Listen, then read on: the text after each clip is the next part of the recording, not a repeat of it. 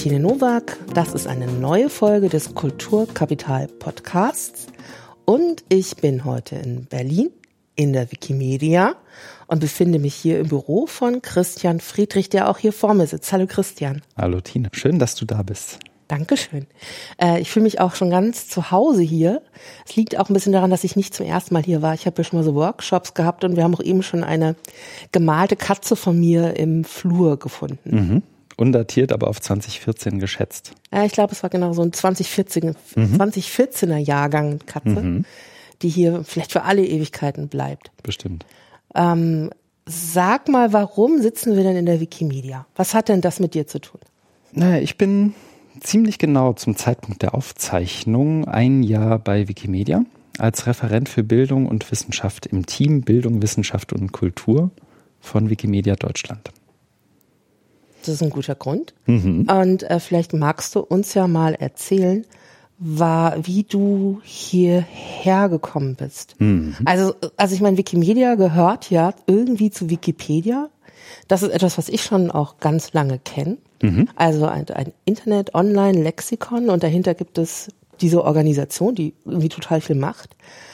Wolltest du immer schon bei der Wikipedia, Wikimedia arbeiten? Wie hat sich das ergeben? Oder ist es mhm. einfach so zufällig passiert? Ja, wo fange ich denn an?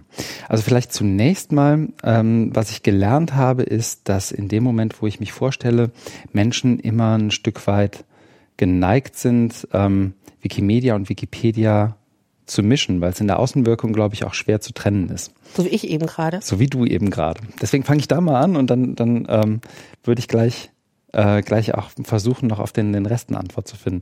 Das eine ist, glaube ich, die, die Wikipedia. Das ist ein, letztendlich ein community-getriebenes Projekt. Also die, die in, in dem Fall jetzt die deutschsprachige Enzyklopädie, die ja von, von Freiwilligen geschrieben wird und, und ähm, wo, wo Freiwillige miteinander zusammenarbeiten. Eine der, eins der Dinge, die du hier relativ früh mitkriegst, beziehungsweise die auch relativ früh gesagt werden, wenn du anfängst, ist, ähm, zumindest habe ich noch so im Kopf von vor einem Jahr, dass äh, in dem Moment, wo du hier arbeitest, du während deiner Arbeitszeit nicht zum Beispiel in der Wikipedia sozusagen aktiv als Freiwilliger getarnt, in Anführungszeichen, irgendwie in der Wikipedia auch schreibst. Das heißt, hier arbeiten zwar ganz viele Menschen, die arbeiten aber nicht aktiv daran, ähm, wie soll ich sagen, Artikel in der Wikipedia zu verbessern oder anzulegen, ähm, sondern die arbeiten eher dabei, äh, andere Menschen dabei zu unterstützen, das zu tun zum Beispiel. Oder an den Rahmenbedingungen, um das zu tun, etwas zu verbessern. Oder daran, Software zu entwickeln, um das noch einfacher zu machen.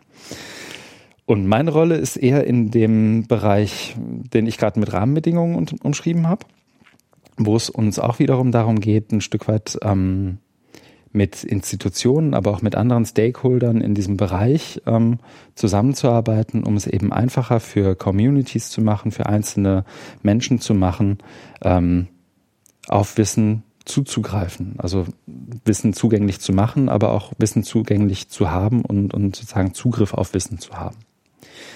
Ähm, ich bin da auch irgendwie über Umwege nur bei gelandet. Also es geht dann so ein bisschen auf den ersten Teil deiner Frage. Und ich mache einfach mal weiter und du grätscht mich ab. Ähm, du musst gar nichts tun. Ich könnte mich einfach hier nebenlegen und schlafen. Ich glaube, du würdest die Episode ganz alleine mit wunderbaren Dingen füllen können. Na, das wäre jetzt nicht mal. Ich, ich glaube, ich glaub, wir brauchen dich noch im Love Episode. Okay, bleib, damit bleib beruhigt. Nein, also ich bin hier ähm, gelandet, ehrlich gesagt, ähm, wenn du mir vor zehn Jahren erzählt hättest, ähm, in zehn Jahren sitzt du am Tempelhofer Ufer im Büro der Wikimedia oder von Wikimedia Deutschland und bist der Referent für Bildung und Wissenschaft, hätte ich hier wahrscheinlich einen ziemlich großen Vogel gezeigt. Ähm, vor ziemlich genau zehn Jahren habe ich erst zu, begonnen zu studieren. Das war 2008 in Lüneburg. Ähm, hatte da auch noch gar nichts mit freiem Wissen, Bildung, digital im weitesten Sinne vielleicht was zu tun, aber eigentlich auch nicht. Und habe da Wirtschaftspsychologie und Politik studiert, ähm, habe meinen Bachelor fast in Regelstudienzeit abgeschlossen, wie sich das gehört für BAföG-Empfänger und habe dann ähm, noch ein Masterstudium dran gehängt, habe aber relativ schnell gemerkt, dass der Master nichts für mich ist, beziehungsweise dass die Taktung mir auch zu eng war. Ich hätte gerne dazwischen noch was gemacht und habe immer parallel, und jetzt hole ich wirklich weit aus, aber ich versuche es trotzdem kurz zu fassen, ähm, immer auch an der Uni schon gearbeitet und dann hieß es an der Uni zu der Zeit, das war in Lüneburg, äh, immer noch, wir sind dabei, eine damals Arbeitstitel Digital School zu gründen, also eine eigene Lerneinheit, Lehreinheit für digitale Angebote.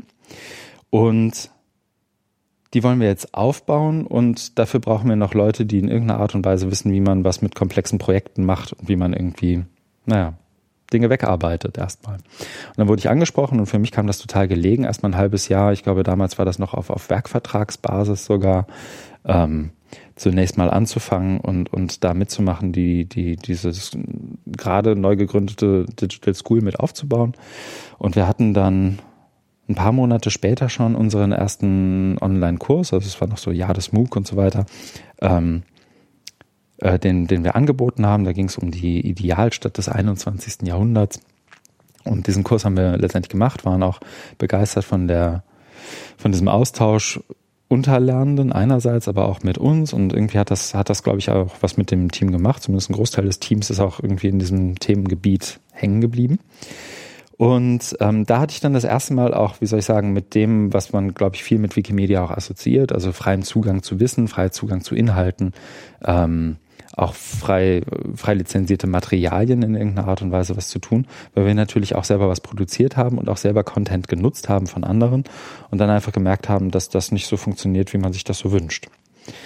Und dann bin ich irgendwie auch im positiven Sinne an dieser Digital School hängen geblieben, habe die mit aufgebaut. Wir haben verschiedene Formate ausprobiert, ähm, im Unternehmenskontext, im Hochschulkontext, in, in dem, was so, so in den MOOCs so passierte. Und habe dann immer stärker auch mich gemerkt, dass mich interessiert, ähm, einerseits was an Rahmenbedingungen für eben genau diese Art von Aktivität zu, zu schaffen, weil ich gemerkt habe, da passiert ganz viel und irgendwie immer nur auf Umwegen und nie so, wie es sein könnte. Und andererseits habe ich gemerkt, das ist irgendwie was, was ich glaube, im Ansatz zu verstehen, wo ich irgendwie was beitragen kann und das gibt einem ja dann irgendwie auch ein gutes Gefühl, wenn man morgens aufsteht. Wenn man das so hört, wie du mhm. das erzählst, mm, kriegt man so einen Eindruck, das wäre auch so eine, eine Annäherung durch das Machen, also so eine Art Learning by Doing. Aber wenn ich, mhm. ähm, also so wie ich dich so kennengelernt habe, ist es schon so, dass du dich auch, das auch viel liest und dir anguckst, was so andere Leute mhm. machen. Ist das ein Ansatz, den du schon von Anfang an so hattest? Oder ähm, ist das dir quasi auch so, ein, so eine Methodik, die du dir so antrainiert hast, die du durch Erfahrung vielleicht erst gekommen ist? Hm. Ich glaube, also als in der Phase, in der wir die diese Digital School gegründet haben, das war so 2011, 12, ich glaube Mitte, Anfang 12 so um den Dreh, hatten wir ehrlich gesagt gar keine Zeit, was zu lesen. Also es ist wirklich so, wir, wir haben angefangen, wir haben gesagt, okay, in, ich glaube damals fünf Monaten muss unser Kurs live gehen. Das wäre ab der Zeitrechnung irgendwas so Ende November gewesen, weil wenn wir das nicht schaffen, dann ist Weihnachten. Und dann können wir eigentlich alles vergessen. Und wir hatten zu dem Zeitpunkt noch keine Plattform, wir hatten noch kein, ähm, keine Inhalte, wir hatten keine, das was du so von MOOCs kennst, so, so die Talking Heads, noch kein, nichts aufgezeichnet, wir hatten noch nicht, noch kein Konzept, wir haben das Konzept im Laufe des Kurses auch noch verändert. Und das war tatsächlich reines Learning by Doing. Da haben wir eigentlich nichts weiter gemacht, außer irgendwie zu versuchen, das, diese Deadline zu schaffen und so mit den bestgemeinten ähm, Ideen und so den, den, mit den besten Intentionen versucht, das Richtige zu tun. Und das ist uns, glaube ich, im Nachhinein an vielen Stellen gelungen. An vielen Stellen würde ich es heute auch anders machen.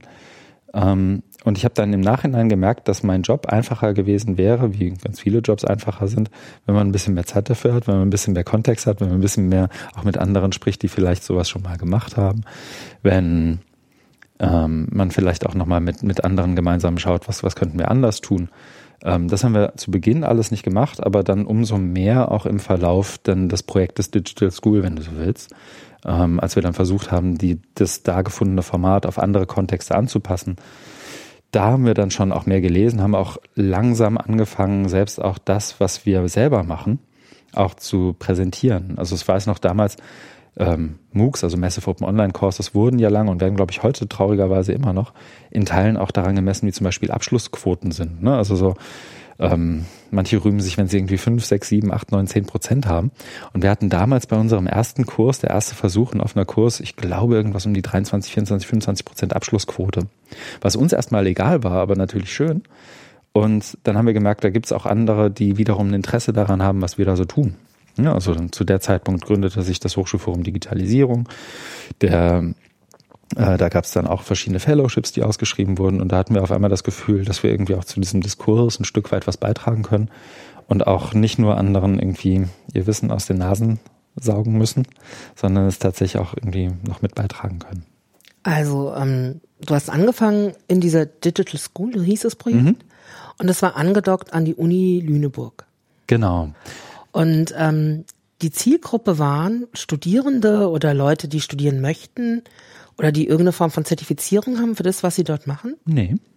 Wir haben, mh, hm, als wir begonnen haben, hatten wir den Anspruch, dass wir einen Hochschulkurs anbieten, der auch Credits vergibt, also ECTS-Punkte, ähm, in dem Fall fünf, also das, was sozusagen ein Modul in Lüneburg war zu der Zeit, dass man aber belegen kann, ohne eine irgendwie geartete Hochschulzugangsberechtigung zu haben.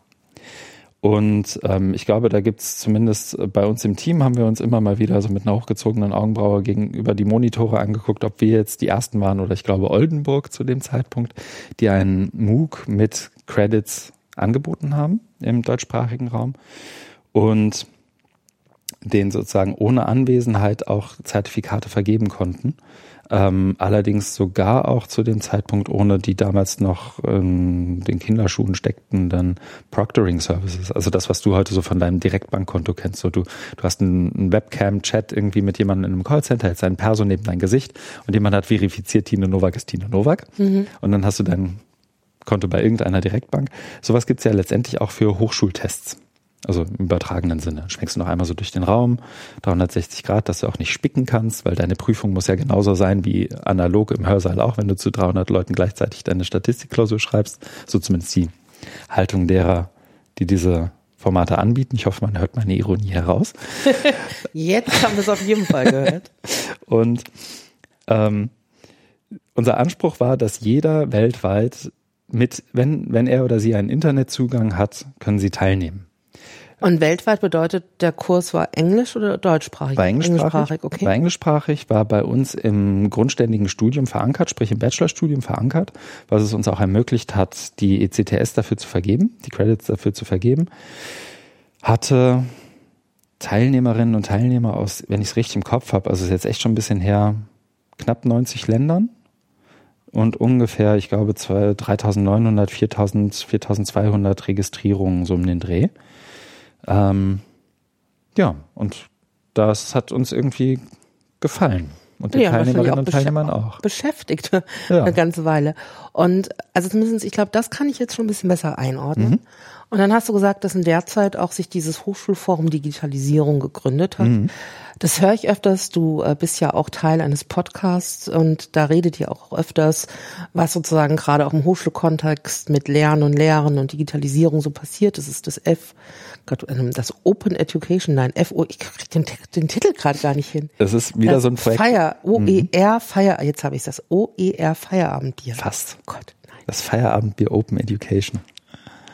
Aber ich muss, also ist genau wieder so ein Projekt mhm. und da bin ich auch, das ist das einzige Projekt, bei dem ich nicht böse drum bin, dass der Arbeitstitel zum eigentlichen Titel geworden ist, ja bei ganz vielen Sachen so. Ähm, weil man, ich weiß nicht, neulich hat uns jemand, ich glaube, unsere, unsere Edufunk-Kollegen von Bildung Zukunft Technik haben uns als Bildungsbier bezeichnet. Ich glaube, du findest ab und zu auch Tweets zu uns unter, einfach unter dem Hashtag Feierabendbier. Ich finde das irgendwie ganz, ganz schön. Das ist auf jeden Fall ein distributiver Podcast. Genau. Ein distributierter vielmehr. Nee, und genau, das, das Hochschulforum kam zu der Zeit gerade. Darf ich kurz unterbrechen? Ja, Kannst du erstmal erklären, was, was ist das Hochschulforum Digitalisierung? Ja. Also, weil wenn ich jetzt vielleicht nicht so äh, an Hochschulen rumhänge oder arbeite, mhm. sagt man das vielleicht gar nichts. Ja, da tue ich mich auch immer ein bisschen schwer mit. Ähm, im Zweifel würde ich das die Kolleginnen und Kollegen vom Hochschulforum Digitalisierung selbst beschreiben lassen. Ich würde, ähm, ich glaube, sie bezeichnen sich selbst unter anderem als Think Tank und Plattform.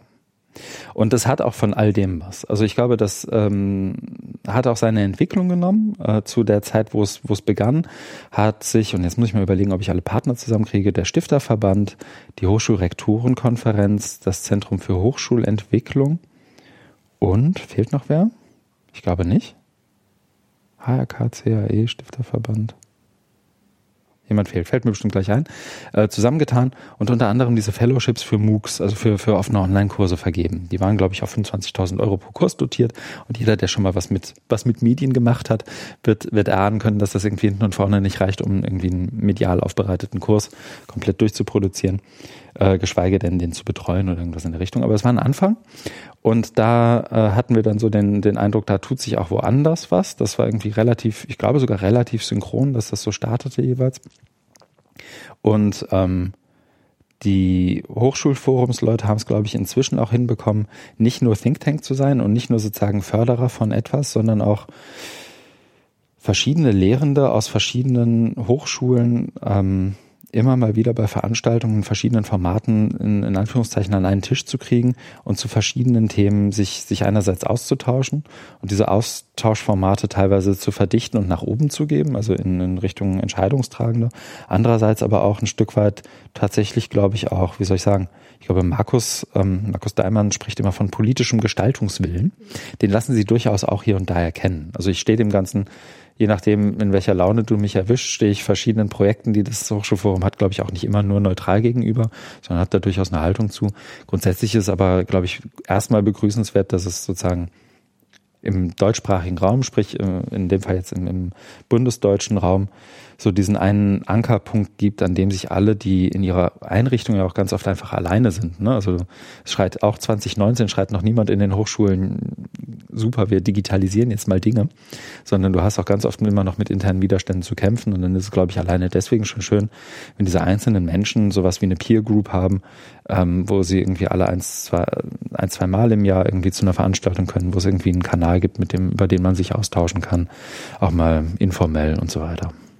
Aber du, du hast aber auch hm. was mit diesem Hochschulforum auch zu tun, oder? Ja, das Also bist du da Mitglied oder ich weiß, du machst mhm. da die, auch den Podcast, mhm. aber du hast auch vorher was damit zu tun gehabt. Wie, wie kam das? Also kommt es mhm. durch diese Digital School Geschichte? Ja, ich glaube schon. Also das ist vielleicht auch nicht schlecht für so, so, wie soll ich sagen, Full Disclosure. Wenn jemand was einschätzt, es hilft auch immer zu wissen, wie der oder diejenige äh, im Bezug zu dem Ganzen steht. Ich werde, ich bin sozusagen neben meiner Tätigkeit als Referent für Bildung und Wissenschaft hier bei Wikimedia, das ist eine Teilzeitbeschäftigung, bin ich auch selbstständig und berate Organisationen, Hochschulen, aber auch andere ähm, dabei oder konzeptioniere auch teilweise äh, Lernformate oder auch Austauschformate in jedweder Form oder ähm, ganz platt gesagt, wenn es um den sinnvollen Einsatz von Technologie für Lernen und Zusammenarbeiten geht, dann ist man bei mir zunächst mal nicht ganz falsch und ich melde mich dann schon, wenn es Quatsch ist und ich irgendwie dann doch der falsche Ansprechpartner wäre. Und beim Hochschulforum ist es ähnlich. Ich glaube, da kam irgendwann mal die Frage auf, wer moderiert denn unsere nächste Summer School? Also eins der Formate ist die, die äh, Summer School des, des Hochschulforums und dann wurde ich gefragt, ob ich da Interesse dran hätte und dann habe ich eben diese Summer School moderiert. Das ist so ein zwei, drei Tagesformat, wo eben verschiedene Lehrende aus verschiedenen Hochschulen zusammenkommen und gemeinsam was, was erarbeiten und lernen. Und ähm, daraus ist dann wiederum der von dir angesprochene Podcast entstanden, der Podcasting The Digital Turn heißt und den man auch, glaube ich, überall so findet. Kleine, also nicht mal so eine kleine Schleichwerbung, pardon dafür. Aber um das zu kontextualisieren, das ist sozusagen mein, mein Bezug auch zum Hochschulforum. Es gibt dann auch wiederum aus Sicht von Wikimedia immer wieder Berührungspunkte, zum Beispiel mit dem Stifterverband. Wir haben ja im Bereich Wissenschaft hier bei uns, jetzt springe ich ein bisschen, auch das, das Fellow-Programm Freies Wissen, wo wir Nachwuchswissenschaftlerinnen und Nachwuchswissenschaftler dabei helfen, eigene Open Science, offene Wissenschaftsprojekte umzusetzen. Und auch da gibt es einen Bezugspunkt zum Stifterverband. Und wir hatten zum Beispiel die Auftaktveranstaltung unseres Fellow-Programms im Kontext der Themenwoche des Hochschulforums Digitalisierung. Also da ist so ein bisschen auch, es ist teilweise, glaube ich, so ein bisschen Berlin-Blase, teilweise ist es aber auch einfach thematische Nähe und dann, dann arbeitet man halt zusammen. Dieses Fellowship, ähm, ist das in deinem Arbeitsbereich? Also ist es auch das, was du hier beruflich machst? Also was, was gehört denn da alles mhm. so dazu? Also wenn wir jetzt sozusagen den Weg auch langsam wieder zurück mhm. in die Wikimedia finden, also wir haben sozusagen jetzt einen biografischen kleinen Bogen geschlagen mhm. über Lüneburg über das Hochschulforum Digitalisierung und dass du dort dich jetzt auch mit diesen Themen anscheinend auch weiter beschäftigt hast. Mhm. Ähm, ich weiß, dass du auch äh, international an Konferenzen mittlerweile ganz viel teilgenommen hast, ähm, also sozusagen auch so eine internationale Perspektive auf das Lernen hast. Ähm, Und dann wäre das auch vielleicht tatsächlich nochmal interessant zu wissen, was, was treibt dich hier denn tatsächlich mhm. so um? Also ähm, machst du eigentlich das gleiche wie vorher hier oder ähm, gibt es hier ganz andere Herausforderungen, denen du hier stellen musst? Also was macht so eine Institution wie die Wikimedia mit dem, was du ihr zu geben hast? Mhm. Hui. Naja, also jeder und jede, die schon mal in einer öffentlichen Einrichtung gearbeitet haben oder vielleicht sogar insbesondere in der öffentlichen Hochschule, weil da ist es nochmal anders dezentral, da wird nicht so, so, da kannst du auch ganz schwer durchregieren, ähm, wird, glaube ich, ähm, das Gefühl kennen, dass du in einer Einrichtung bist, aber bis zu einem gewissen Grad das, was du da tust, ähm, immer wieder auch politischen Prozessen ausgesetzt ist, die eigentlich mit deiner eigentlichen Arbeit nicht viel zu tun haben. Und ähm, das ist hier, glaube ich, ein Stück weit anders.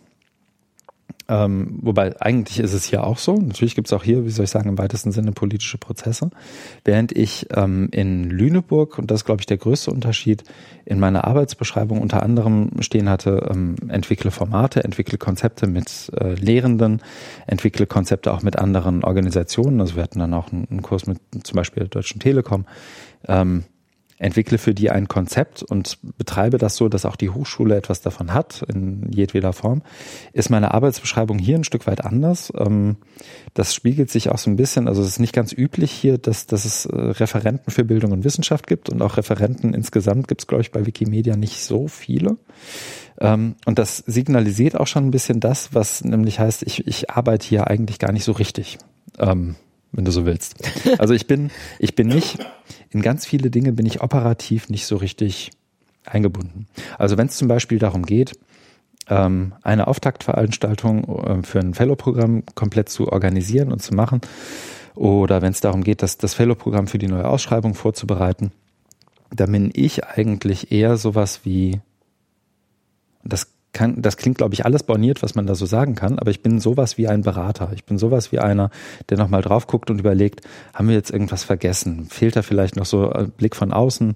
Ähm, fehlt da vielleicht was? Können wir das vielleicht anders kommunizieren? Wollen wir mal ein anderes Format hier ausprobieren? Gibt es vielleicht mal einen anderen Workshop? Gibt es vielleicht eine internationale Community, an die wir vielleicht ein Stück weit andocken können? Oder irgendwie sowas?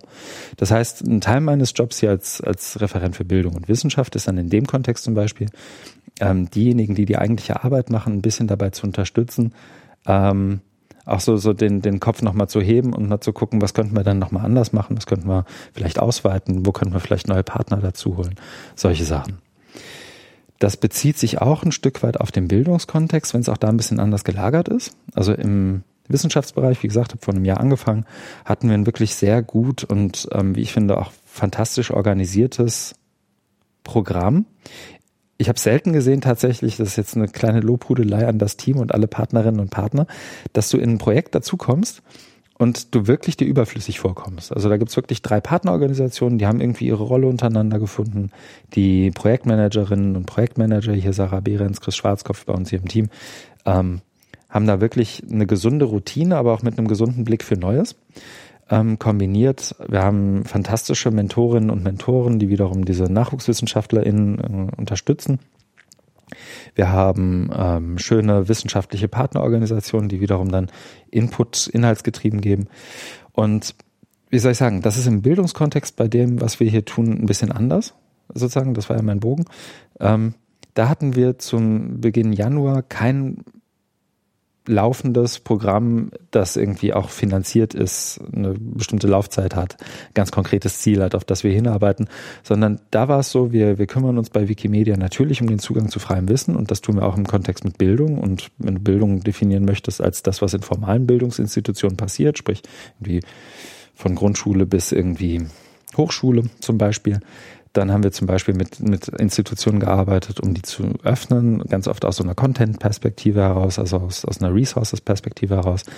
Da ist, glaube ich, auch viel bewegt worden. Also Mapping OER wäre so ein, so ein klassisches Beispiel, was man sich heute auch noch anschauen kann, wo verschiedene Stakeholder eingeladen wurden. Ähm, in, in, ich glaube, im Auftrag des Bundesministeriums für, für Bildung und Forschung um, um da auch verschiedene Positionen im deutschsprachigen Kontext zu Open Educational Resources, also freien Bildungsmaterialien zu erarbeiten.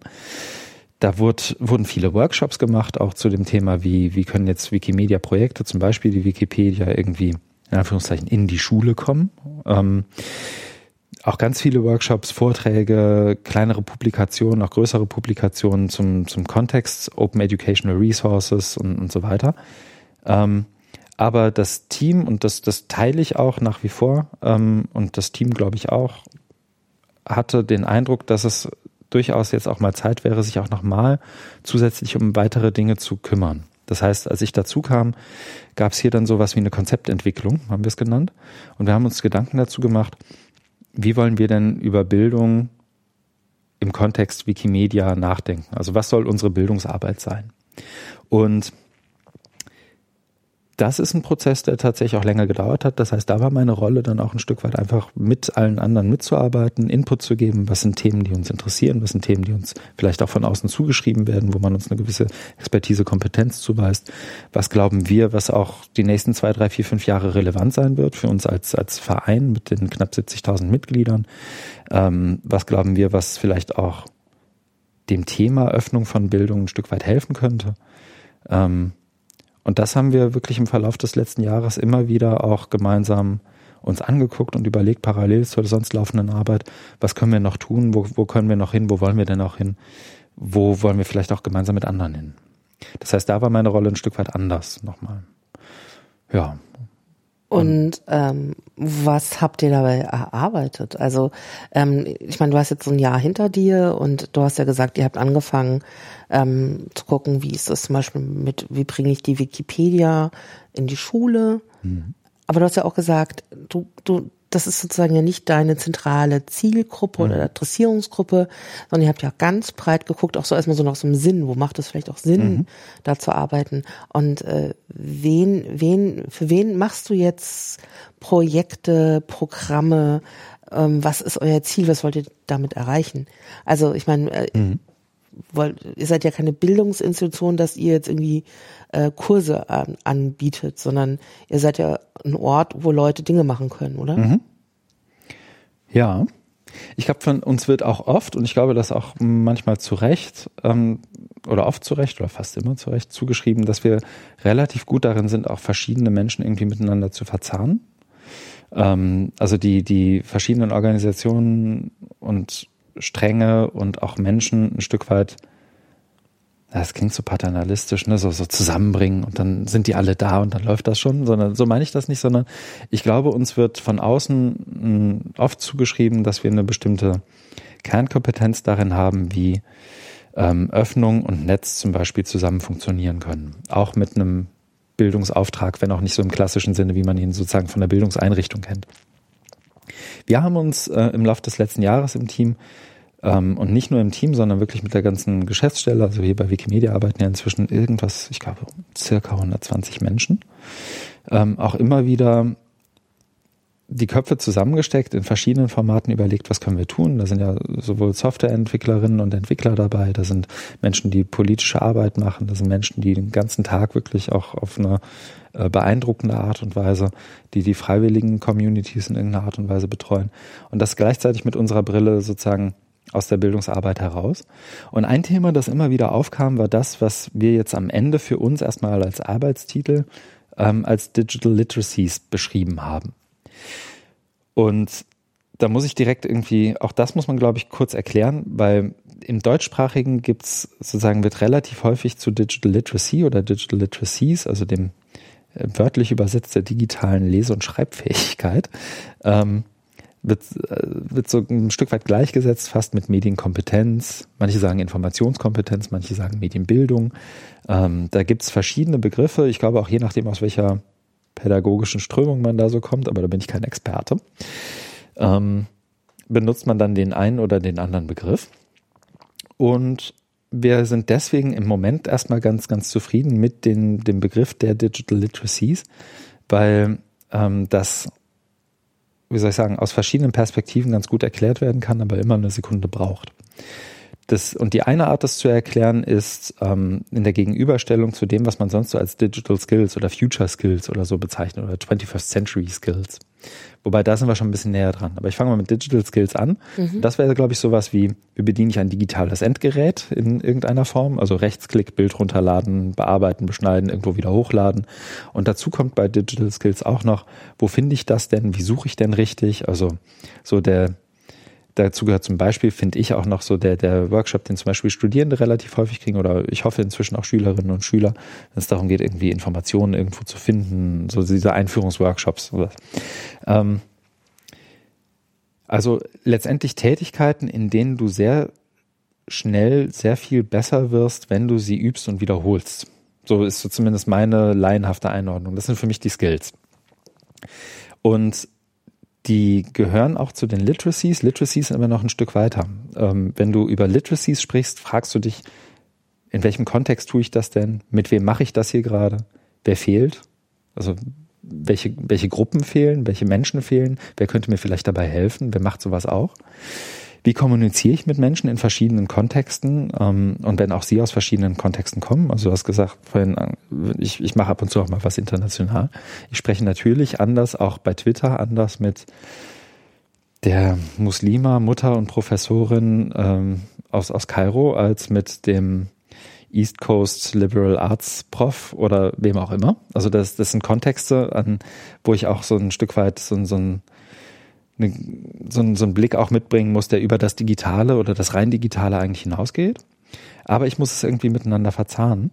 Und Digital Literacies nach unserem Verständnis haben auch immer ein Stück weit im Blick, für welches Ziel du denn etwas tust. Ähm, ich habe, glaube ich, im Laufe der letzten ein, zwei, drei Jahre relativ viele Menschen so ein bisschen aufstöhnen hören, weil das, was sozusagen so mit, mit Web 2.0 und so weiter gepredigt wurde und wo ganz viele Leute Workshops gemacht haben, so, die Leute müssen sich das Web aneignen und die müssen da jetzt irgendwie auch zur Meinungsbildung online beitragen. Das würde heute, glaube ich, würden wenige Leute das so unkontextualisiert im Raum stehen, weil ganz viele Leute auch merken, oh Mann, die Tools, die wir da entwickelt haben, die nutzen jetzt andere, aber eigentlich nicht für in Anführungszeichen unsere Sache. Da kommen auf einmal ähm, da kommen auf einmal Faschisten, da kommen Leute, die, die ein antidemokratisches Weltbild haben und die zerhauen uns das Netz, das schöne, äh, leicht romantisierte Netz, so wie wir uns das damals vorgestellt haben, äh, und irgendwie von der emanzipatorischen Wirkung des, des Netzes versprochen haben. Da kann ich sozusagen auch nur sozusagen, da, da sitze ich dann auch immer so ein bisschen am Lagerfeuer und höre den anderen zu, weil da war ich ja noch nicht Teil der Geschichte sozusagen. Deswegen muss man das, glaube ich, auch, muss man das noch dazu sagen. Aber ähm, zu Digital Literacies gehört auch immer ein Stück weit sich darüber Gedanken zu machen, wofür du etwas tust. Und ähm, damit auch so, so, so weich das ist, auch für äh, etwas zu tun für ein gesellschaftliches Gemeinwohl, ist vielleicht ein deutscher Begriff dafür. Ähm, das ist das, was ähm, Doug Belcher hat eine sehr, sehr gute und auch, auch wenn sie 2011 veröffentlicht ist, äh, sehr, sehr gute ähm, PhD-Thesis geschrieben äh, zu dem Thema Digital Literacies. Und die ist sowohl CC0 lizenziert, das heißt, jeder darf damit machen, was er oder sie möchte. Und zum anderen definiert sie acht Elemente von Digital Literacies. Die wurden auch immer mal wieder in Blogposts ähm, aufgearbeitet. Wenn du möchtest, schicke ich dir den Link für die Show Notes oder du, du hast es bestimmt ja auch selber. Ähm, und wer möchte, darf auch gerne die Thesis natürlich lesen. Aber das ist das Element des, des Civic, ähm, also des, des gesellschaftlichen, des bürgerlichen im nicht deutschsprachig aufgeladenen Sinne der Bürgerlichkeit vielleicht. Ähm, ein ganz guter Marker nochmal, was vielleicht, nach meinem Eindruck zumindest, irgendwo vor diesen, vor 10, 15 Jahren noch ein bisschen unterbewertet wurde, so nach meinem Eindruck zumindest. Das verstehen wir also darunter. Und wir möchten oder haben jetzt für uns erstmal die Losung ausgegeben hier bei Wikimedia. Ähm, das, auch das hat viele Runden gedreht hier bei uns in der Geschäftsstelle, aber auch mit, ähm, mit, mit vielen anderen Beteiligten, sowohl innerhalb als auch außerhalb der Organisation. Ähm, dass auch wenn Wikimedia ein Verein ist mit knapp 70.000 Mitgliedern, dem in Bezug auf Netz, äh, Openness, ähm, Policyarbeit, Bildungsarbeit, glaube ich, auch an vielen Stellen zu Recht Expertise zugeschrieben wird, halten wir das trotzdem für ein Thema, das wenn man es weit denkt und sowohl weit als auch tief angehen möchte, eigentlich auch immer noch für uns zu groß ist. Und eins unserer Ziele ist es entsprechend jetzt auch, ähm, uns mit anderen Organisationen, mit anderen Einzelpersonen zusammenzutun und zu überlegen, in welchen Formaten, in welchen Konzepten, in welchen Logiken kann man sich dem Thema annähern und in irgendeiner Art und Weise in diesem Dreieck Öffnung von etwas, zum Beispiel von Bildung, aber vielleicht auch von sowas wie gesellschaftlicher Partizipation, ähm, eben dieser gesellschaftlichen Partizipation, also wie funktioniert eigentlich noch Meinungsbildung in einer demokratischen Gesellschaft ähm, und andererseits wiederum ein, ein, ein Stück weit auch mit Bildungskontexten vielleicht aufgeladen oder Lernen im Netz aufgeladen, überlegen, was man da jetzt eigentlich machen kann. Und ich glaube, da werden hoffentlich eins, zwei, drei, vier, fünf interessante, coole Projekt-, Konzeptideen irgendwie rauskommen, ähm, die wir dann hoffentlich mit Partnern und Partnerinnen und Organisationen gemeinsam erarbeiten und die dann in irgendeiner Art und Weise umsetzen, weiterbringen und hoffentlich was beitragen. Das ist so noch ein sehr schwammiges Ziel, aber das ist sozusagen der Status quo, an dem du mich jetzt hier erwischt. Ich frage mich natürlich, ähm, wenn ihr das so macht, und ich höre das ja, wie du, wie du das auch gerade beschreibst, also ich frage mich natürlich auch so, wen ihr so vor Augen habt, ähm, mit wem ihr da eigentlich arbeiten wollt. Weil ich äh, gleich so nachher so, ah, ähm, Wikimedia oder in der Wikipedia sind ja auch, du hast von den mhm. vielen Mitgliedern äh, im Verein gesprochen. Ähm, wenn man tatsächlich so ein ähm, bürgerschaftliches Engagement fördern möchte und von Digital Skills spricht, die auch anscheinend eine Gesellschaft befördern und du hattest auch von ähm, Demokratie, ähm, also du, hast gesagt, das Netz, wie es sich jetzt darstellt, ist jetzt nicht immer nur Demokratie fördernd oder freundlich. Mhm.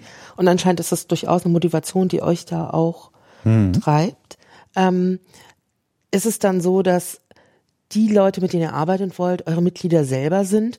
Weil ich zum Beispiel gar nicht weiß, ob die Wikipedia selber eine politische Verankerung in so ein Rechts-Links-Schema mhm. hat oder sowas oder ob das überhaupt macht und eure Mitglieder ja auch sehr divers sind mit mhm. ihren eigenen politischen Standorten. Darum gibt's ja auch äh, Admin Wars und äh, Kämpfe um einzelne Texte oder ob sozusagen eher so eine Motivation ist zu sagen, hm, also ich würde auch sagen, vielleicht, ähm, wir haben momentan super viele Mitglieder, aber wir sehen auch, dass es da so ein, so ein, so ein, so ein ähm, Divide im Alter gibt. Also es gibt vielleicht sehr viel weniger Nachwuchs als das vielleicht auch an den Mitgliedern so an dem an so, so, so einem bestehenden Bestand. Die werden jetzt auch älter. Vielleicht müssen wir auch gucken, dass es uns auch noch in 30 Jahren mhm. mit äh, mit interessierten ähm, Menschen gibt, die dann auch immer noch daran arbeiten. Oder es ist eher so ein Gedanke in die Gesellschaft hinein, dass man sagt, wir sind tatsächlich Partner eines gemeinen gesellschaftlichen Handelns und auch wir wollen sozusagen mit den Skills und den Vernetzungen, die wir haben, beitragen, dass wir sozusagen in der Gesellschaft besser miteinander handeln. Mhm. Das haben wir viel diskutiert und ähm, die, ich glaube, es gibt auch keine einfache Antwort darauf. Ähm, zunächst mal, wer das jetzt hier gerade hört, zum Beispiel, und denkt, zu dem Thema habe ich eine Haltung oder eine Meinung oder eine Idee oder es gibt da hinten die, die machen da was ganz Spannendes, möge mich oder auch irgendjemand anders hier aus der Geschäftsstelle beziehungsweise auch gerne aus dem, aus dem Team Bildung, Wissenschaft, Kultur ansprechen und, und sich melden. Das zu überblicken, ganz egal, ob es sozusagen unsere Mitgliederschaft angeht oder die Projekte, die es irgendwie deutschlandweit oder im deutschsprachigen Raum geht, ist schier unmöglich. Also wenn das letzte Jahr irgendwas gezeigt hat, dann das und das ist ja erstmal schon mal schön. Das nächste ist, wir sind ja, ähm, und da bin ich glaube ich, manchmal noch zu naiv, äh, sozusagen auch in, der, in meiner Kommunikation. Deswegen überlege ich jetzt, wie ich sage. Aber ähm, wir sind ja als Verein ähm, zwar historisch irgendwie natürlich irgendwie eng verbandelt mit zum Beispiel Community-Projekten wie der Wikipedia. Wir sind aber ähm, nach meinem Verständnis zumindest kein Verein, der ausschließlich dazu da ist, ähm, ein Projekt wie die Wikipedia zu fördern. Oder es gibt ja noch ganz viele andere, ne? von Wikivoyage über Commons, Wikidata. Ähm, gibt es ja einen Haufen Dinge, die man, die man sich da anschauen kann, bei denen, an denen man teilhaben kann. Aber wir sind ähm, ein Stück weit weiter vielleicht ähm, aufgestellt im Sinne von, wir sind ein Verein, der freies Wissen fördert. Und wenn du dir dann wiederum die Landschaft anguckst, die sich irgendwie in diesem Netz in irgendeiner Art und Weise irgendwie wie darstellt, dann wirst du feststellen, dass ähm, frei, also dass, dass diese, dieser Ursprungsgedanke ähm, eines distributiven Netzes, der vielleicht mal da war oder vielleicht auch noch da ist, also viele ähm, Small Pieces loosely joined und was man da auch alles zitieren kann, ähm, dass sich das ähm, nicht nur ein Stück weit, sondern dass das an vielen Stellen ähm, ersetzt wird oder dass es Bewegungen gibt, die, die das Bestreben haben, genau diese Idee letztendlich nicht, vielleicht nicht zu ersetzen, aber in irgendeiner Art und Weise zu überformen. Ähm, also da, da bilden sich seit irgendwie Jahren, ich glaube, Facebook wird dieses Jahr 15, kann das sein? da, da bilden sich Plattformen, ähm, die wirklich monolithischen Charakter haben. Und dann stellst du dir natürlich als, ähm, als ganz persönlich, als, als Angestellter eines Vereins, der freies Wissen fördert, stellst du schon die Frage, ob das irgendwie jetzt förderlich ist oder nicht. Und meine persönliche Antwort wäre, nee, ist nicht. Ähm, und das heißt, wir müssen uns da ein Stück weit zu verhalten. Und, und da, da komme ich wieder zu dem, was ich eingangs auch schon sagte. Uns wird, glaube ich, in manchen Bereichen eine Kompetenz zugeschrieben. Und wenn sie uns als Verein mit all seinen Mitgliedern, aber auch als Geschäftsstelle und mit der Expertise, die du allein hier auf dem Flur hast, irgendwie, ähm, wenn sie uns irgendwo zu Recht äh, zugeschrieben wird, dann in dem Kontext, wie muss Öffnung oder wie kann Öffnung aussehen, wie kann Öffnung sich auch zum Netz verhalten und wie kann sich das auch wiederum auf bestimmte Kontexte übertragen wie kann das interpretiert werden? Ob das jetzt Bildung ist, ob das Wissenschaft ist, ob das ähm, Kultur im weitesten Sinne ist, also ähm, Galerien, Archive, Museen und so weiter und so weiter. Ähm, und mein Anspruch ist dann schon, ähm, und ich glaube auch das, wie soll ich sagen, ich, ich kann es natürlich nur für mich persönlich beantworten, aber ich glaube, bis zum gewissen Grad gilt das auch für, für den Gedanken, den wir mit diesem Digital Literacies Ding haben ist schon dann auch, wie soll ich sagen, in der Gesellschaft selbst zu wirken und das nicht nur hier auf dem Flur zu tun oder nur in Anführungszeichen in, in den von unseren, nicht unseren, von den Communities betriebenen Projekten zum Beispiel. Das heißt, wenn sich irgendwo Menschen dazu Gedanken machen, ganz konkretes Beispiel, wie eine äh, wie die Lizenzierung von wissenschaftlichen Publikationen in Zukunft aussehen soll, dann finde ich es gut und richtig, dass wir da mit am Tisch sitzen. Wenn sich Leute Gedanken dazu machen, wie was nehmen wir denn mal, eine Schulcloud aussehen soll, dann finde ich es richtig und gut, dass die, dass wir als zivilgesellschaftliche Organisation mit am Tisch sitzen und ein Stück weit auch versuchen, die Stimme von denen irgendwie zu verstärken, die da unserer Meinung nach die, die richtige Ansicht zu haben. Also sprich offene Standards, freie Lizenzierung und so weiter und so weiter. In, in irgendeiner Art und Weise zu forcieren. Und das gilt genauso für ein Thema wie Digital Literacies. Weil ich glaube, wir haben aus verschiedenen Perspektiven was beizutragen. Ob das jetzt sowas ist wie Softwareentwicklung, aber es geht auch um sowas wie wie muss denn eigentlich eine Community sein, damit die funktioniert? Also gibt's da den einen Weg? Wahrscheinlich nicht, aber was, was kann man da vielleicht draus ziehen? Ist da vielleicht auch eine Lehre drin für so ein Thema wie Digital Literacies und Partizipation in der Gesellschaft? Kann ja sein, wäre zu, wär zu ergründen. Ähm, also verschiedene Themen zu nehmen und das auch gemeinsam mit anderen Partnerorganisationen zu tun und zu schauen, was spielen, wie spielen dann Partizipation in der digitalen Gesellschaft, Öffnung von etwas, und, und eben auch lernen, zusammenarbeiten, das Netz als solches irgendwie in der Wechselwirkung zueinander und das anhand von verschiedenen Projekten zu auszuarbeiten.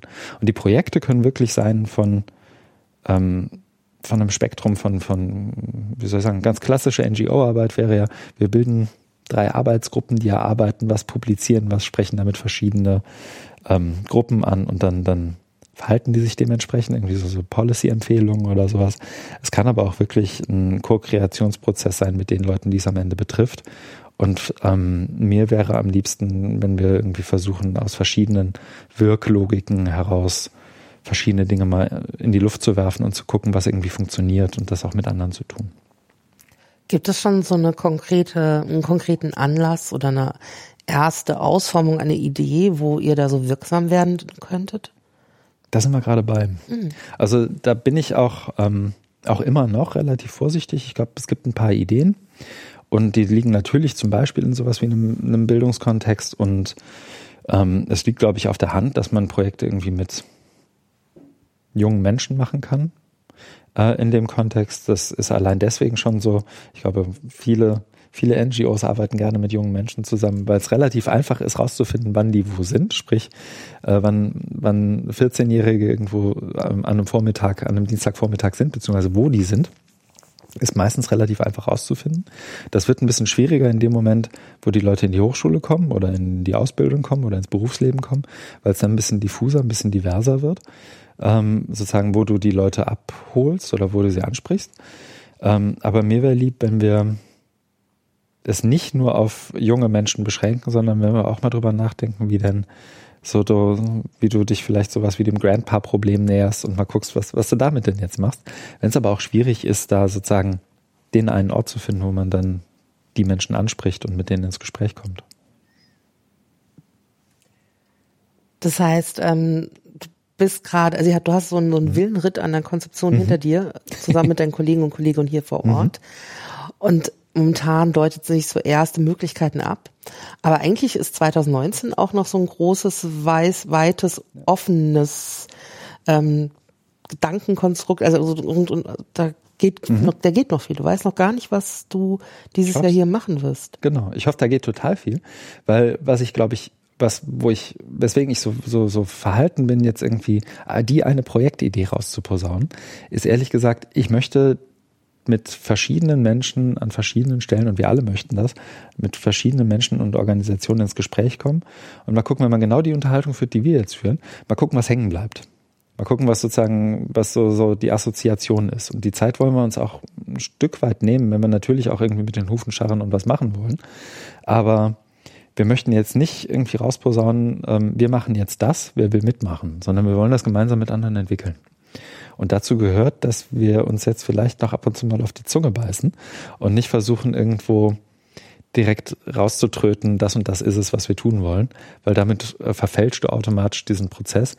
Wir wollen nämlich eigentlich auch gerne ähm, Projekte ähm, hintereinander kriegen, bei denen das, was man so, so in dem Kontext dann Ownership nennt, also so eine gemeinsame hm, Verantwortungsübernahme, Handlungs Befähigung, auch empfundenes, äh, empfundene Identifikation damit, ähm, auch möglichst nicht nur irgendwie auf uns verteilt wird, sondern eben auf alle Projektpartnerinnen und Partner gleichermaßen.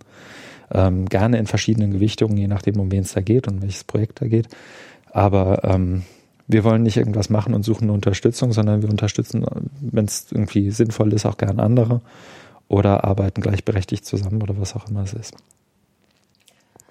Hast du das Gefühl, dass ähm, du dadurch, dass du ja ähm, selber in so einer Konzeption von Kursen gearbeitet hast, ähm, gleichzeitig noch ganz gut immer so auf den ähm, internationalen Markt oder so, was mhm. dort auch so, in so eine in so einem Lern-Communities passiert, äh, da guckst du ja auch immer noch mal ein bisschen hin. Mhm. Mm, du arbeitest gleichzeitig ja auch noch freiberuflich äh, in dem Bereich ähm, der Konzeption von Lernumgebungen, ähm, dass du da was mitbringst, was dir gerade besonders förderlich ist, in so einem freien, mhm. doch in so, mit so einem weiten Rahmen, dem dem Projekt ja anscheinend auch inne liegt, arbeiten zu können. Und was, was ist das?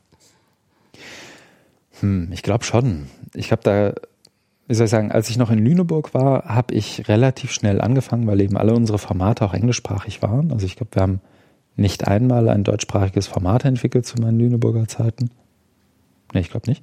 Ähm, dass wir uns natürlich dann auch in Austausch begeben haben mit internationalen Communities um das Thema drumherum. Und das sind sowohl so die, die Open Education Communities, die du so bei Konferenzen jetzt im April ist sie wieder, die, die OER 19 in Galway in Irland oder im Creative Commons Summit, aber auch ähm, Formaten wie der damals noch Digital Media Learning Konferenz, also wo, wo auch ähm, konnektivistischere, ähm, konstruktivistische Formate auch präsentiert wurden, die dem, was wir in Lüneburg damals gemacht haben, auch relativ nah waren.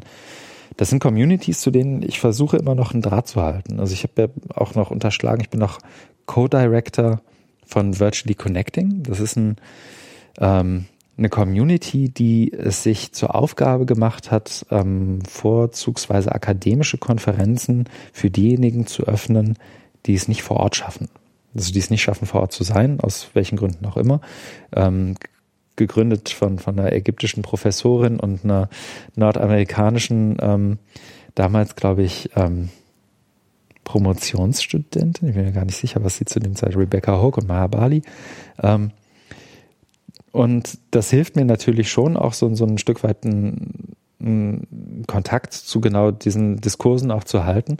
Und vielleicht hilft es mir auch gerade, wenn du über sowas wie, im Englischsprachen gibt es ja Digital Literacy, Media Literacy als, als Diskurse, wenn du dir, wenn du die Chance hast, mit Leuten wie Henry Jenkins mal zu sprechen oder mit Mimi Ito mal zu sprechen oder mit äh, angesprochen Mahabali, Rebecca Hogue mal zu sprechen, aber auch ähm, vielen, vielen anderen, die in diesem Pro, die mit ihren Projekten, mit ihren Ideen, mit ihren Konzepten, mit ihrer Forschung da schon irgendeine Art von Impact hatten, ähm, dann fühlst du dich, glaube ich, ein bisschen wohler über so geschwollene Themen wie oder so weiche Themen wie Literacies, Partizipation in der Gesellschaft und so weiter zu sprechen und das in Bezug zu dem Netz zu setzen, was auch immer man damit darunter jetzt versteht. Das glaube ich schon. Und ich möchte es auch nicht missen, weil mein Eindruck ist schon, ohne das als Schelte verstanden wissen zu wollen, dass ähm, sowohl die deutschsprachigen ähm, Unterhaltungen und Projekte rund um das, was wir so als Openness verstehen, ob das jetzt bezogen ist auf auf Bildung oder Wissenschaft oder auch auf ganz viele andere Bereiche, ähm, aber auch die Haltung und Forschung und auch die Sensibilität zum Beispiel für die Frage, wie wer ist denn jetzt hier nicht im Raum, wer spielt hier gerade kein, wer spielt hier nicht die erste Geige, wer wird gerade nicht gehört. Die Sensibilität, diese Fragen zu, zu stellen, ist nach meinem Eindruck in verschiedenen internationalen Kontexten ein Stück weit eher gegeben, als sie das im deutschsprachigen ist. Das wäre jetzt auch tatsächlich meine Anschlussfrage mhm. nämlich gewesen, weil sich tatsächlich äh, bei mir auch sozusagen die Frage so auf der Zunge brennt, wenn du auf die ähm, deutschsprachige Bildungslandschaft guckst und natürlich bist du hier mhm. jetzt auch so ein Zentrum des freien Wissens ähm, und da hast du dich auch schon die letzten Jahre auch ohne Wikimedia schon befunden. Wo sozusagen ja auch, ob, ob es tatsächlich auch sehr unterschiedliche einen Fokus hat, worauf wir hier in Deutschland insbesondere gucken, wenn wir von Bildung oder mhm. von zeitgemäßer Bildung gucken oder was gerade notwendig ist und wo eigentlich andere Länder gerade, wo es bei denen brennt. Und das, was du jetzt schon mhm. zum zweiten Mal erwähnt hast, und darum glaube ich, ist es von Bedeutung, sind genau diese Leerstellen, also sich so einer gewissen Ungleichheit und nicht ähm, und einer nicht, dass es auch gerade in Wissenschafts- und vielleicht Bildungskontexten keine gleichmäßige Gießkannenrepräsentation der mhm. Bevölkerung gibt oder sowas. Bin mhm. ich da ganz falsch auf ihr Wegen oder ist es schon so etwas, was, was auf, augenfällig ist oder wo unterscheiden sich vielleicht Themen oder Schwerpunkte, wenn du guckst, was machen wir hier in Deutschland, was passiert in Europa, mhm. was passiert vielleicht in Nordamerika und was passiert aber auch in ganz anderen Gegenden, wo vielleicht durch ganz andere Rahmenbedingungen auch äh, interessante Dinge passiert sind, die ich vielleicht gar nicht kenne. Mhm. Ja. Ähm, ja. Ich stelle meistens immer Antwort, zu große Fragen. Nee, nee, nee, nee. Ich, ich, so, ich pick mir mal ein paar Sachen raus und äh, leg einfach mal los und du grätsch mich gerne ab. Also die eine Sache, bei der ich die, die sozusagen immer als ähm, einschränkender Faktor für jede Art von Antwort auf diese Art Fragen äh, daherkommen muss, ist, glaube ich, die des, des, wenn du es zum Beispiel auf Bildung beziehst, dieses Bildungssystems. Also welche Art von Haltung hat eine Gesellschaft ähm, zum Beispiel zu der Art und Weise, wie Bildung finanziert sein sollte, wie sie organisiert sein sollte. Da haben wir mit einem föderalen System eine andere Vorstellung davon als nehmen wir mal Frankreich vielleicht als vergleichbar, vergleichbar, sonst vielleicht ansatzweise vergleichbares Land. Da haben wir auch eine andere Haltung zu als die USA. Also ich habe neulich mit Robin DeRosa gesprochen, auch eine derer, ähm, ist Professorin an einem äh, Con College in New Hampshire. Ähm, und der Gouverneur von New Hampshire brüllt bei Wahlkampfveranstaltungen breitbeinig und stolz heraus, dass er es schafft, Education, also Bildung zu organisieren, mit, ich glaube, einem Public Funding, also einem öffentlichen Finanzierungsanteil in Höhe von irgendwas 4,2 Prozent oder sowas. Und dann ist Robin DeRosa wiederum da und die hat dann natürlich irgendwie einen anderen, da öffnet sich ein anderer Case, wenn sie den, den, den das Argument machen möchte. Ähm, Bildung muss öffentlich finanziert und organisiert sein. Da sind wir, glaube ich, das sollten wir auch, glaube ich, als, als deutschsprachige Community oder als deutschsprachige, und das, äh, es gibt ja neben über die Nationalmannschaft irgendwie herziehen, ähm, also die Fußballnationalmannschaft herziehen, ähm, fällt und, und über, über Tempolimits reden, um mal ein aktuelles Thema zu nehmen, fällt ja Deutschen irgendwie nichts leichter, als irgendwie ihr eigenes Bildungssystem schlecht zu reden. Und ich warne explizit davor, ähm, das zu tun. Es gibt ganz viel gute Dinge, die auch wirklich gut gedacht sind, vielleicht hier und da besser organisiert werden müssen, aber im Prinzip gut gedacht sind. Also ich warne explizit davor, gerade im Kontext Digitalisierung, von One-Size-Fits-All-Lösungen zu sprechen, die man jetzt einfach mal in alle 16 Bundesländer kippt. Weil Kontexte eben verschieden sind. Und du musst nur irgendwie den Vergleich zwischen New Hampshire und Kalifornien suchen und dann siehst du das schon. Ähm, ich glaube auch, dass damit einhergehend ganz viele Probleme anders gelagert sind, wenn es zum Beispiel um Öffnung geht. Also wir haben hier in, im Flur, aber auch ähm, anderswo hört man immer wieder den, den Claim, was öffentlich finanziert wird, muss auch öffentlich zugänglich sein. Ähm, da haben wir damit natürlich, mit dem Claim haben wir einen anderen Hebel als Robin DeRosa in New Hampshire, weil da ist nur 4,2 Prozent öffentlich finanziert. Also bitte nicht auf die Zahl festnageln, aber ich glaube, in der Größenordnung war es. Ähm, und damit haben wir in dem Moment, wo es öffentlich finanziert ist, vielleicht auch als Gesellschaft einen anderen Zugriff darauf, wie zum Beispiel Fragen rund um Diversität, ähm, vulnerable Gruppen ähm, organisiert sein könnten, adressiert sein könnten. Und wenn man sich das wiederum überlegt, dann tun wir da explizit zu wenig. Also da könnten wir viel mehr tun, aber dann wird irgendwie gleich von Genderwahn wahrscheinlich geschrieben oder was auch immer. Ich weiß es nicht. Aber ähm, das ist wiederum ein Feld, in dem wir ich kenne es ja selber noch aus der Uni, in dem viele dann irgendwie ächzen und stöhnen, weil irgendwie ja, in einer bestimmten Abteilung irgendwo 70 Prozent Typen arbeiten und nur 30 Prozent Frauen oder wie auch immer dann das, das erhoben wird. Und das sind ja auch ganz oft nur so, so eindimensionale Betrachtungsweisen, aber irgendwo musst du anfangen. Und dann stöhnen alle und sagen, ah, jetzt müssen wir wieder eine Frau einstellen oder wir müssen einen Typen einstellen. Und ähm, das sozusagen dann ganz schnell auf diese binäre Frage reduziert wird, zum Beispiel. Ähm, und ich glaube, das könnten wir besser. Und gerade im Kontext von Öffnung müssten wir das auch besser machen. Also die, die Frage, wer ist hier am Tisch und wer ist es nicht, ist eine, die wir uns, sage ich auch mit aller Selbstkritik, ähm, viel öfter noch stellen müssten und auch beantworten müssten. Und da gibt es wiederum ganz gute Beispiele. Also die haben zum Beispiel, ähm, gibt es wenn man sich so eine Konferenz wie die OER 19 anguckt und du da mal so die, die Speaker und Keynotes und Panelisten und Workshopgebenden dir, dir durchschaust, dann wirst du nicht nur auf diesem Mann-Frau, auf dieser Mann-Frau-Dimension und, und äh, wie soll ich sagen, allem, was dazwischen und drumherum liegt, irgendwie ähm, beeindruckt sein, sondern du wirst auch feststellen, dass da explizit Leute versuchen, auch nicht nur aus dem Bildungskontext mal eine Keynote dazu zu holen. Also ich glaube 2017 war das, da hat Diana Oh, Nachname. Arce, Archie, A-R-C-E. Also zur Not reichen wir das nach ja, in den Shownotes. Hat eine Keynote gehalten und die ist eigentlich ähm, Netzaktivistin und, Digital und Künstlerin. Ähm, das ist das eine. Da wird aber auch darauf geachtet, welche Gruppen haben jetzt hier tatsächlich, wem, wessen Meinung verstärken wir eigentlich. Das wird dann auch kritisch während der Konferenz diskutiert. Das sind Fragen, ich will das nicht überbewerten. Es soll immer noch irgendwie um das gehen, was sozusagen die, die Community selber antreibt. Also in dem Fall vielleicht ähm, Öffnung von Bildung.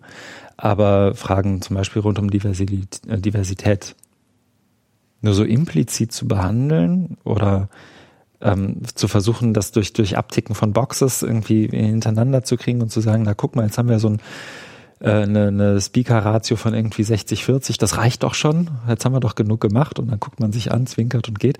Das ist, das könnten wir besser zum Beispiel.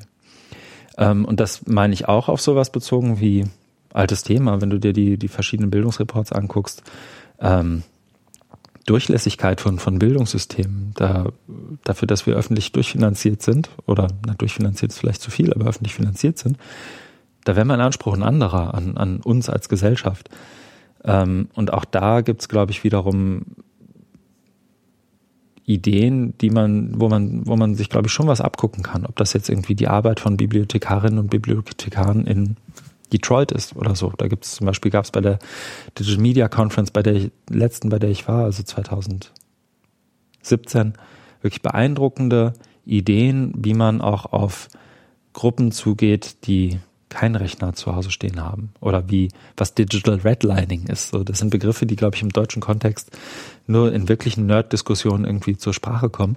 Kannst du mir das kurz erklären? Mhm. Also weil also tatsächlich, ja. also wenn du es benutzt, dann muss ich jetzt, auch dann, dann, dann muss ich jetzt auch liefern. Ne? Ja, ähm, genau. Digital Redlining ähm, und besser wenn man mit meiner Erklärung nicht zufrieden ist, dann empfehle ich sehr, sehr, ähm, als eine dicke Leseempfehlung wäre alles von Chris Gilliard äh, bei Twitter unter Hypervisible zu finden.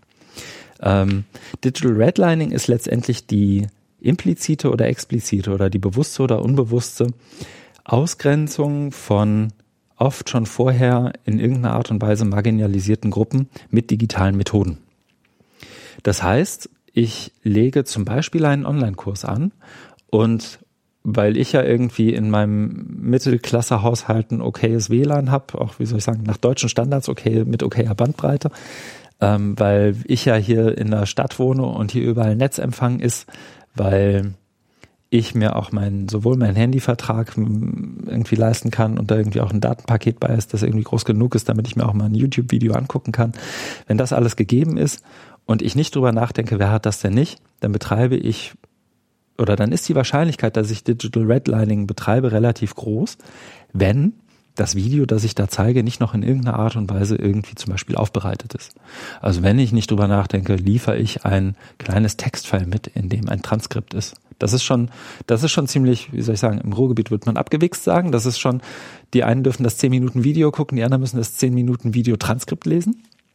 Aber dann habe ich es zumindest mal versucht. Vielleicht kann ich ja nur das Audio-File daraus extrahieren. Dann habe ich schon mal ein kleineres Dateifile. Dann ist es auch wieder ein bisschen zugänglicher vielleicht.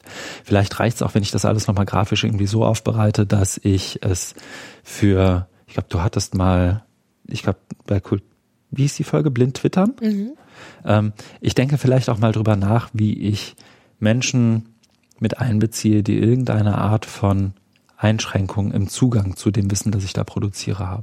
Also das wären alles Dinge, wenn ich das mit digitalen Methoden explizit tue, beziehungsweise implizit dafür sorge, dass Leute irgendwie schlechter gestellt sind, als sie es vielleicht sein könnten, dann betreibe ich so etwas wie Digital Redlining.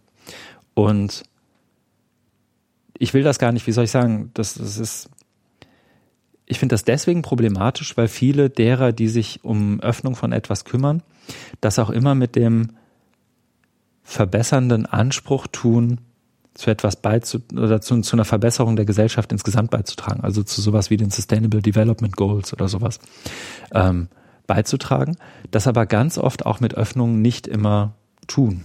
Also MOOCs sind vielleicht ein super Beispiel, haben am besten für diejenigen funktioniert, die vorher schon Bildungsabschluss hatten und die schon wussten, wie man online lernt, wie man sich selber Wissen aneignet und das für sich erarbeitet. Ähm, es ist auch ein bisschen dieses alte Sesame Street an Alphabetisierungsphänomen, äh, oder? Mhm. Also Sesame Street, äh, das ja gegründet wurde, um gerade genau. ähm, Kindern zu helfen, die aus ärmeren Bevölkerungsgruppen kamen, die weniger alphabetisiert waren und die haben dadurch auch besser lesen gelernt. Mhm. Aber die anderen Kinder, die aus den nicht so armen Bevölkerungsgruppen kamen, die auch Fernsehen geguckt haben, haben viel besser lesen damit gelernt und die Alphabetisierung genau. damit betrieben. Und im Grunde hat man ja eigentlich damit die, ähm, die, die Breite, die Entfernung zwischen diesen Gruppen eher vergrößert, obwohl mhm. man ja was Gutes machen möchte. Genau, und was man dann sozusagen, wo man sich irgendwie nicht gegen wehren kann, ist, dass ich glaube, sowohl digital, und das ist ja jetzt irgendwie da, da zitiere ich, glaube ich, auch nur einen Haufen anderer Menschen, die das vor mir gesagt haben, digital ist ja letztendlich dann nur so ein, so ein Verstärker, so eine Lupe für das, was ohnehin schon passiert. Also wenn du vorher eine ähm, eine Gesellschaft hast, in der es um Ungleichheit geht und in der an, manche Gruppen oder manche Menschen mehr zu sagen haben als andere und du wirfst das alles, du kippst das sozusagen in digital, dann verstärkst du das damit. Und ich glaube, bis zum gewissen Grad gilt das gleich auch für Öffnungen. Also die Virtually Connecting ist vielleicht da ein ganz gutes Beispiel. Nur weil du, wir haben das ja regelmäßig, also es läuft so ab, du die Idee von Virtually Connecting ist, vor Ort bei einer Konferenz hast du so jemanden, der vor Ort ist, wie zum Beispiel ein Keynote-Speaker, der setzt sich vor einen Rechner mit einer Webcam und redet mal eine halbe Stunde mit ein, zwei Gästen bei der Konferenz, aber auch mit fünf, sechs, sieben, acht anderen, die von online dazugeschaltet sind, die vielleicht seinen Talk im Stream gesehen haben, aber noch ein paar Fragen dazu haben. Jetzt kommen wir bei Virtually Connecting ja nicht einfach so irgendwie an diese Gäste, sondern wir ähm, veröffentlichen Blogpost und machen Werbung dafür, zum Beispiel auf Twitter. Und wenn wir ganz normal Werbung für genau dieses Angebot machen, dann ist es im Normalfall so, gerade wenn ich die Werbung mache als äh, weißer Typ Mitte 30, dann kommen genau die Typen, die so aussehen wie ich. Dann hast du hinterher eine Session, die ist zu 80 Prozent gefüllt mit ähm, Weißbroten, die irgendwie auch gerne mal was sagen möchten. Und die du dafür ein Stück weit sensibel zu sein, das einerseits zu erkennen und andererseits intentional irgendwie gegenläufig zu handeln und sich was zu überlegen, wie mache ich das denn jetzt anders? Also zum Beispiel äh, wirklich sind dann auch oft simple Dinge. Also ähm, eine jemand, äh, wie heißt es inzwischen, liked den Tweet, in dem du das veröffentlichst, aber gibt sonst keinen Laut von sich und ähm, hat sich vielleicht, also findet es interessant, aber gibt keinen Laut von sich, dass er oder sie da irgendwie beitreten möchte. Sprich die einfach mal an und hör mal, hätten die vielleicht Lust, wenn du sie sozusagen explizit ansprichst und einlädst. Also aus der offenen Tür wird dann nicht nur die, du kannst jetzt hier über die Schwelle treten, sondern wir bitten dich auch hereinzukommen. Und dann schaffst du es vielleicht auch intentional darauf hinzuarbeiten, dass das, was du in dieser Session hast, eher einem Abbild dessen entspricht, was du sozusagen auch um dich herum hoffentlich auch wahrnimmst. Das heißt, Openness an sich hilft da noch gar nicht viel. Die offene Tür hilft nicht, sondern du musst dann auch überlegen, wie benutze ich diese Openness, diese Öffnung, um auch, und da sind wir beim Civic Element von Digital Literacy, schöner Bogen eigentlich, um auch für ein bestimmtes gesellschaftliches Ziel, Ideal, auf irgendwas hinzuarbeiten, was du gerne sehen möchtest. Vielleicht haben wir sogar noch, noch einen größeren Bogen geschlagen, weil ich auch gefragt habe, was sind denn Eigenschaften, die du vielleicht auch gerade mitbringst für das Projekt hier? Und eventuell ist es das, dass du ähm, gelernt hast oder dass du das betreibst, dass du nicht nur ein Türöffner bist, sondern jemand, der auch noch die Leute von draußen rein begleitet. Wenn das so ist, ist das super. Ähm, ich versuche mich da selber immer zu überprüfen. Ich will aber auch wirklich explizit reinrufen. Ich hoffe, ich habe das schon gemacht. Es bin ja nicht nur ich, der dieses mhm. Projekt hat, sondern hier sind ja wirklich viele Menschen, die sich dazu einen Kopf gemacht haben und das geht wirklich explizit von unserem, ähm, von, von Abraham, also unserem geschäftsführenden Vorstand, bis zu Leuten, die in Politik und Recht hier arbeiten, also gerade praktisch eine Tür weiter. Ähm, äh, bis zu Leuten, die irgendwelche anderen Jobs und Rollen hier in der äh, Kommunikation, in der Softwareentwicklung haben, die haben alle irgendwann mal Feedback gegeben, mitgearbeitet, die sind auch alle nach wie vor Teil des, des Projekts. Also das ist keine, keine Christian-Show, sondern das sind ganz viele. Das geht ja wahrscheinlich auch gar nicht anders. Also wenn sozusagen nur du das machen würdest, dann, dann wäre das Projekt. genau, dann wäre das jetzt schon verloren. Nee, dann, wär, dann wären wir auch nie so weit gekommen. Also das ist jetzt, ähm, es klingt zwar noch sehr wie so ein Arbeitsstadium, aber wir haben zum Beispiel so, so einen Zweiseiter, den wir verschicken, um sozusagen diese Gespräche auch vorzubereiten, damit die Leute zumindest grob wissen, worum geht's denn, wenn der, wenn der Christian da vorbeischneit. Und ähm, ich habe zum Beispiel neulich ähm, mit, sehr, mit einem sehr breiten Grinsen Feedback bekommen, dass dieser Zweiseiter zugänglich geschrieben ist und trotzdem keine gro die großen Fettnäpfchen so in den verschiedenen Diskursen trotzdem auslässt. Ähm, und das ist sicher auch das Ergebnis, dass nicht nur ein paar Fachidioten in Bildung, Wissenschaft, Kultur irgendwie sich was ausgedacht haben, sondern dass eben auch Leute mal aus einem anderen Kontext reingeguckt haben und, und ähm, was reingegeben haben und wir auch uns ja auch explizit von außen Feedback zu unseren Ideen geholt haben.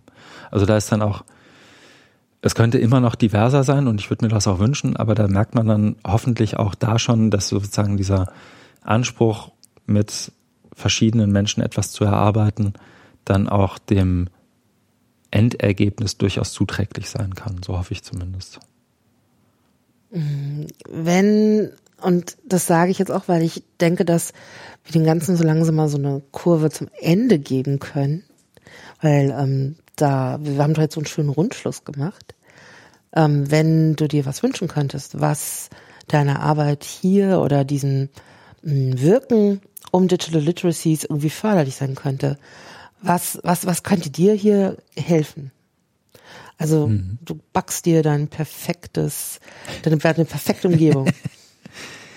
ich glaube, wenn ich auch oft meckere, und das werden, glaube ich, die Kolleginnen und Kollegen hier durchaus bestätigen können, ich bin hier gar nicht so falsch mit dem Projekt, sondern ich glaube, ich bin hier schon in einer ganz guten Umgebung dafür und wir sind dafür schon in einer ganz guten Umgebung. Ich ähm, würde mir verschiedene, wie soll ich sagen, das, das ist eigentlich der Wunsch nach einer weniger, nach einer besser geführten Debatte, ehrlich gesagt. Also, wenn man sich die, die, das, was in dem Kontext gerade durch die, die Medien geisterte, ne, ob das jetzt irgendwie das, das, die Doxing-Attacke ähm, eines Jugendlichen ist ähm, und die irgendwie hochgejazzt wird. Und auf einmal ich meine, der, positive Effekt mag ja vielleicht sein, dass Leute jetzt irgendwie versuchen, bessere Passwörter zu, zu erstellen. Wenn das so ist, dann ist das ja schön. Aber ich würde mir eine etwas qualifiziertere Debatte wünschen und ich würde mir wünschen, dass diejenigen, die Ahnung haben und die viel von dem, was ich gerade erzählt habe, ohnehin schon tun, ein größeres Megafon in die Hand kriegen und diejenigen, die glauben, es sei irgendwie clever und ich meine das gar nicht als parteipolitische Schelte, sondern diejenigen, die sondern einfach aus einer Haltung heraus. Ähm, diejenigen, die ausgeben Digital First, bedenken Second, die, die können wegen mir gerne mal drei Reihen weiter hinten sitzen und, und mal zuhören, anstatt zu schreien. Also ich fände es interessant, wenn wir es tatsächlich schaffen, in irgendeiner Art und Weise verschiedene Foren ähm, nicht nur zu schaffen, sondern auch die, die schon da sind, in irgendeiner Art und Weise aufzunehmen ähm, und einen etwas qualifizierteren Diskurs endlich mal zu diesem Thema hinzukriegen. Ich weiß aber auch, dass das so ein, so ein dass das, das ist das Einhorn, nach dem irgendwie alle schon seit 20, 30 Jahren rufen und irgendwie kommt es nie so richtig reingetrabt. Ähm, aber das heißt ja nicht, dass man aufgeben sollte, sondern das heißt eigentlich nur, dass man lauter rufen muss. Na, dann rufen wir in die Welt und hoffen, dass wir gehört werden. Ich bedanke mich, dass ich hier bei dir an der Wikimedia sein durfte. Es war sehr, sehr schön. Ähm, danke, Christian. Ich danke dir, dass du gekommen bist. Sehr viel Spaß gemacht.